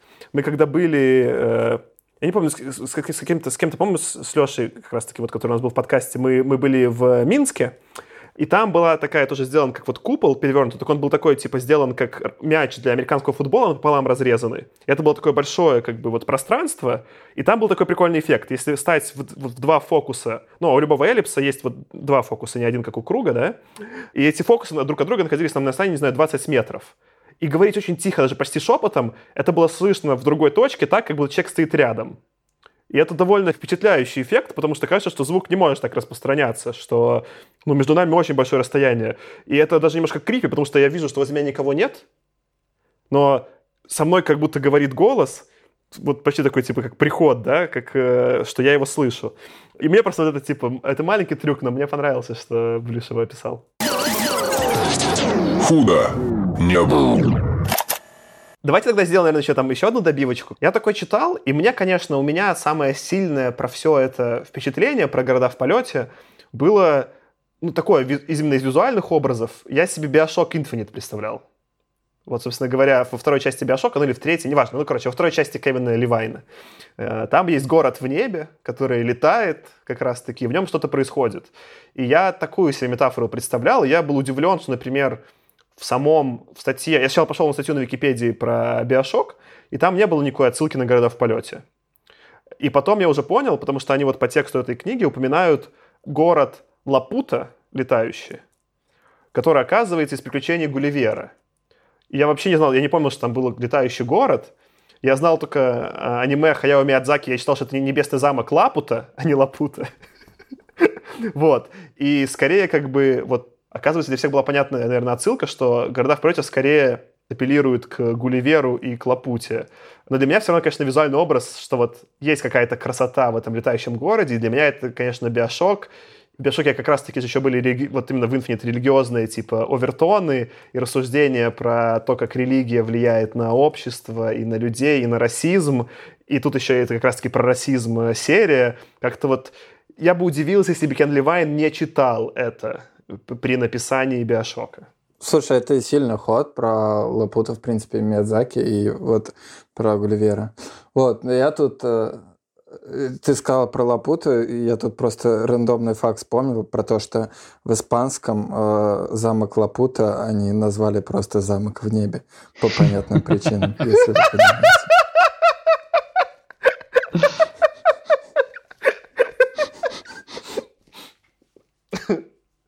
Ну, технически они правы, это замок в небе. А как вам, я еще вот хотел про финальную фразу, как вам вот эта романтическая нотка ближе в конце, про то, что Земля — это не какое-то конкретное место, это идея. Такая хайнлайнчина, на мой вкус, я бы сказал, знаешь. Вот как, как будто это что-то плохое. Очень похоже. Слушайте, но мне кажется, это ход нормальный. Он меня не выморозил, но он тут не супер сильно использован. Он такой типа, э, ну, так, ну, окей, идея так идея. Э. Ну, это же, то есть у него это и в названии проскальзывает, что землянин, вернись домой. Но дом, дом, дом это не земля, дом это идея. Ну, вот для меня про слабость этой, как бы, именно испол- исполнения говорит то, что я так в итоге э, название третьей книги «Землянин, вернись домой» и не ассоциирую в своей голове с этой последней идеей. Я такой, я просто хаотично поназывал все тома, и как бы, ну и ладно что не проблема, но э, не, ну, эмоционально там не, не сложилось этот вот пазл, что, наверное, чего, наверное, хотелось бы, если ты такой, типа, заход используешь. Но поэтому я жду четвертую книгу. Я, к счастью, пока еще ее не прочитал, поэтому не, не, не забегаю на нее. Посмотрим, что будет в ней, как он, как он некую... Ну, вот он написал ее, ну, не последний, но точно после этой. Вот какая в ней будет кода, какая будет концовка, посмотрим. Мне интересно, что он обыграет с этой землей. Слушай, я тоже четвертый не читал, но мне кажется, здесь как раз вот это мощный ход. Все, он еще очень долго билдил про то, что вот есть там э, бюрократическое государство, которое, по сути, вот эту какую-то истинную человеческую сущность размыло, как бы захватила себе землю и все захватила. И здесь вот есть этот город, который возвращается к тем истокам какой-то такой человеческой хорошей сущности. И он как бы этой фразой это там обозначил. Вот, и что, в принципе, это ну, довольно интересно. Ну, к сожалению, только мэр этого города довольно геноцидный чувак, как и отцы города. И вот из-за этого это работает хуже. Если бы как раз-таки Амалфи был более гуманистичным персонажем, то такой пафосный конец сработал бы лучше.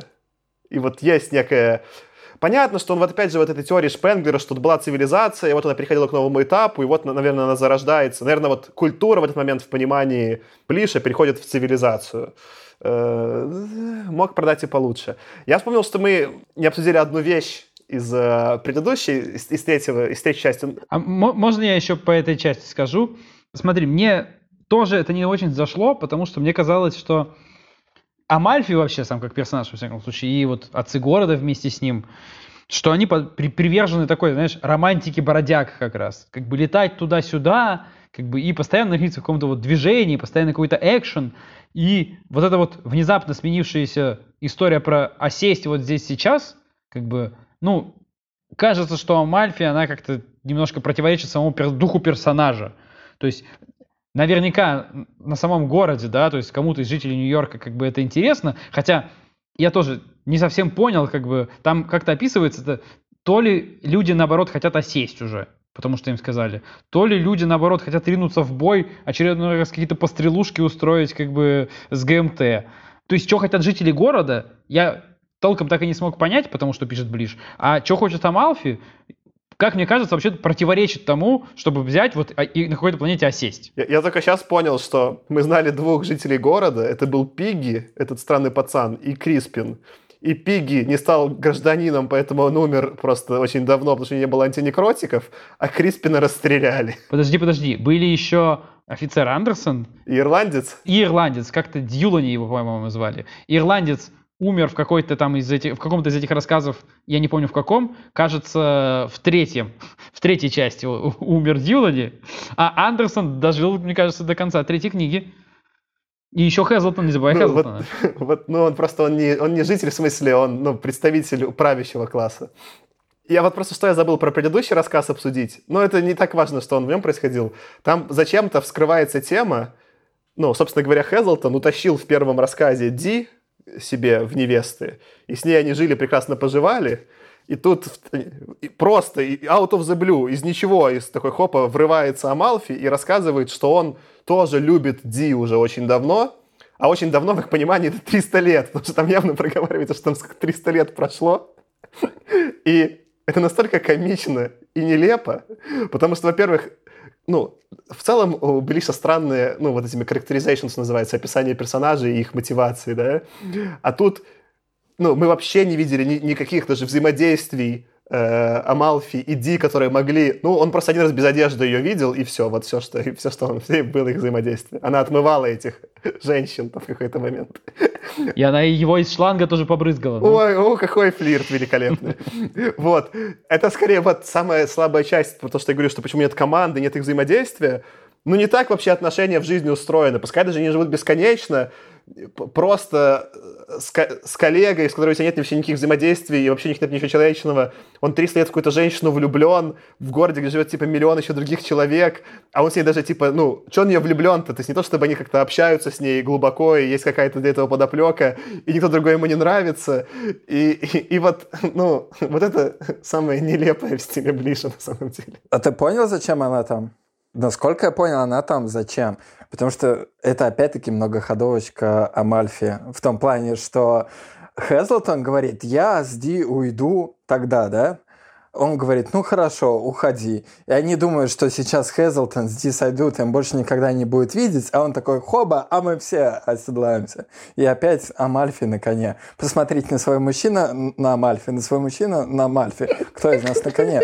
Вот, ну, вот Вот поэтому. Ну вот я, если честно, так и не купил всю эту историю про взаимоотношения какие-то личные Амальфи с Хезлтоном, потому что я реально не мог понять, они как бы друзья или нет, или они просто вот типа коллеги, которые работают, они друг друга бесят или нет, какие у них вообще отношения, то есть там это прыгало просто с одного как бы на другое, и совершенно я не, у меня не получалось понять, что между ними происходит. Видимо, вся эта история с Ди нужна была там ближе для того, чтобы как раз сыграть в эту игру, когда Хезлтон узнает, ах, ты тоже в нее влюблен, топает ножкой и говорит вот эту волшебную фразу «я хочу сойти», да, которую знает каждый бродяга, но не говорит, потому что это означает, что его куда-то там высадят.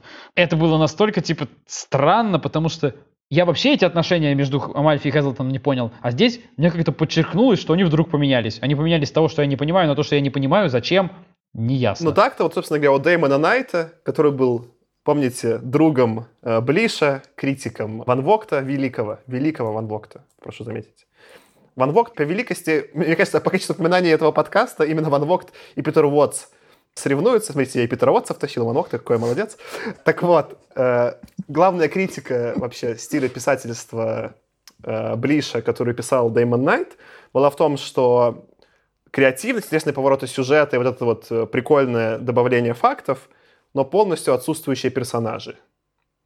И, ну вот, я, я поэтому это упомянул, что это вот такой самый показательный момент, что реально поверить во взаимоотношения кого угодно, с кем угодно очень сложно, они не прописаны. Это люди, как будто все эти люди живут немножечко по отдельности, но и тема их отдельности Блиша тоже не интересует. То есть это и не описание такой типа системы одиночества, не знаю, там, современного мира, где люди друг от друга изолированы, и вот то, что называется alienated, да, но и не настоящее взаимодействие.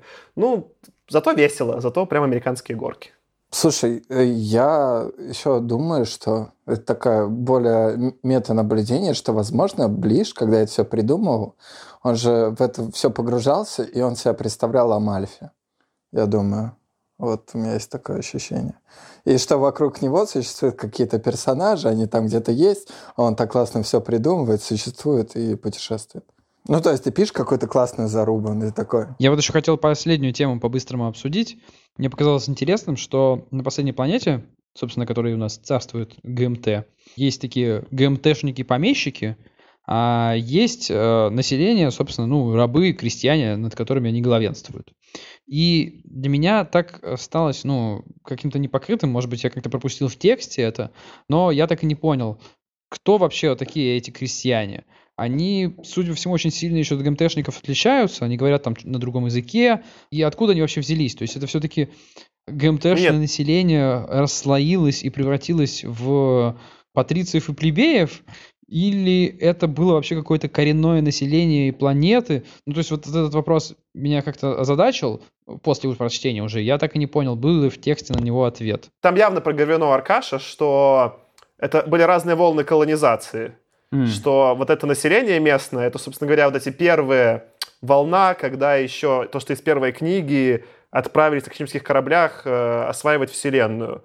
А ГМТ — это уже вторая волна миграции, это уже города-бродяги. Соответственно, это города-бродяга, поработившие, одичавшее население, которые потомки очень далекие первой волны, которые вот Вагонер из первой книги отправил в космос. Ну вот тут как бы, что интересно, мы уже просто вскользь про это говорили, есть же еще точный не Homo sapiens с Земли, да, есть вот эти веганы-вегане, не знаю, как правильно сказать, но опять-таки вот эта история, которая мне было бы очень интересно, а что вообще за цивилизация Веги-то? То есть говорится только то, что люди с ней как-то там уже на этапе колонизации космоса столкнулись, ее там уничтожили практически, ну, причем уничтожил как раз вот этот Хрунте, да, который потом как бы устроил военную Хрунту. Имя, имя очень крутое. Ну, какую-то свою империю, да-да-да, как бы, а, его звали Алаис Хрунта, вот мне еще больше нравится, это вообще офигенно. Вот, собственно, Алаис Хрунта, будучи генералом, разбил тогда эту веганскую армию. Кто эти вегане? Они вообще я так и не понял, что они себя представляют.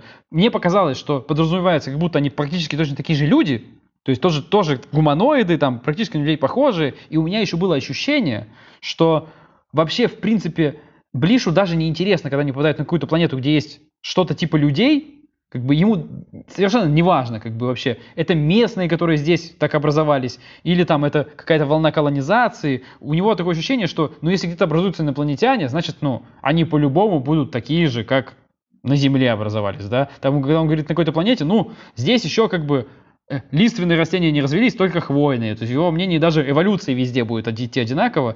И вот мне это, не знаю, вот в старой фантастике мне это много где режет глаза, как бы, потому что это много где действительно так, бывает. И, и у Блиша это тоже было, и ему про это не интересно. Но мне про это очень хотелось. Хотел сказать только поэтому. Я вот вам э, до записи немножко упоминал, что начал читать вот эту книгу от э, Алексея и Кори Паншин, которые как раз-таки написали некий там свой, свой взгляд на то, как развивалась история фантастики. И там одна очень крутая книга, кстати, я, может, даже про нее стоит эпизод сделать, не знаю.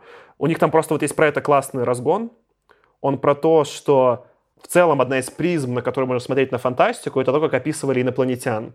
Потому что то, насколько инопланетяне отличаются от э, реальных людей, в некотором смысле сопоставимо с тем, какое сейчас, какие сейчас метафизические религиозные представления у людей, и насколько вообще люди чувствуют себя сейчас центром Вселенной.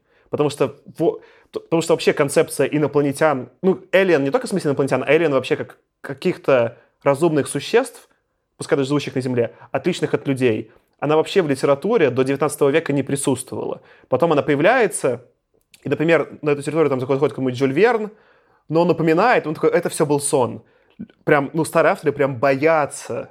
Это, это прям недопустимая грань перейти. Потом, наконец-то, инопланетяне появляются вот в начале 20 века. Вот первые, скорее всего, такие марсиане, описанные у Бероуза, да, которые прям явно другие. Э, но они тоже такие другие, скорее вот как в Страже Галактики, да. Это просто люди с другим цветом кожи, да. Ближе, скорее, вот представители этой традиции. Инопланетян, которые по факту инопланетянами не являются.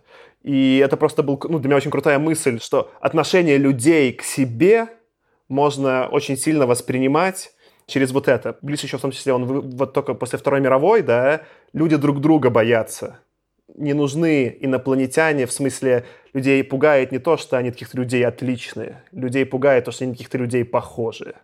Ну, давайте, наверное, заканчивать. В целом, мне кажется, классный эпизод получился. Давайте какие-то последние мысли. Моя последняя мысль будет очень такая простое заключающее слово.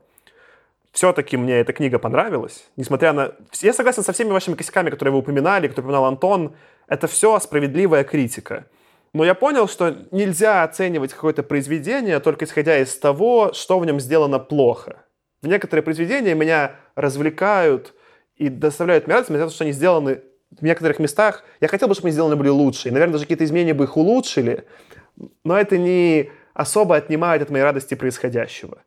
И вот по моим ощущениям, я бы скорее пока вот на основании трех книг провел все-таки снова параллели между Блишем и Хикманом, которого мы обсуждали, Хокспокс. Вот «Города в полете» для меня это Хокспокс.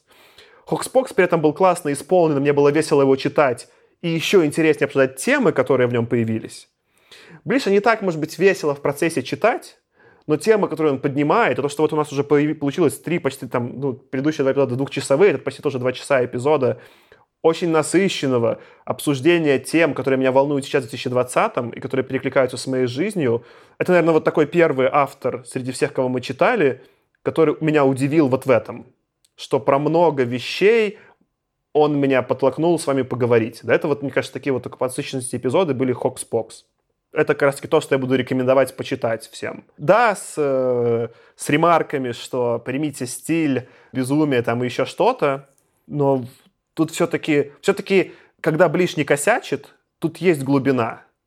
Вот где он косячит, типа как в конце деле совести, глубина пропадает, к сожалению, но это как у него получится. И вот в «Городах в мне кажется, у него получилось добавить много глубины за что респект. Вот. Я бы хотел сказать, что третья книжка, как мне кажется, по ходу разгоняется, и в конце, в принципе, то, что дали за четвертую часть э, премию, достаточно логично, потому что она из четырех как будто самая сильная. И знаете, она как хорошие, правильные сериалы, которые на сильном э, сезон-финале заканчивают.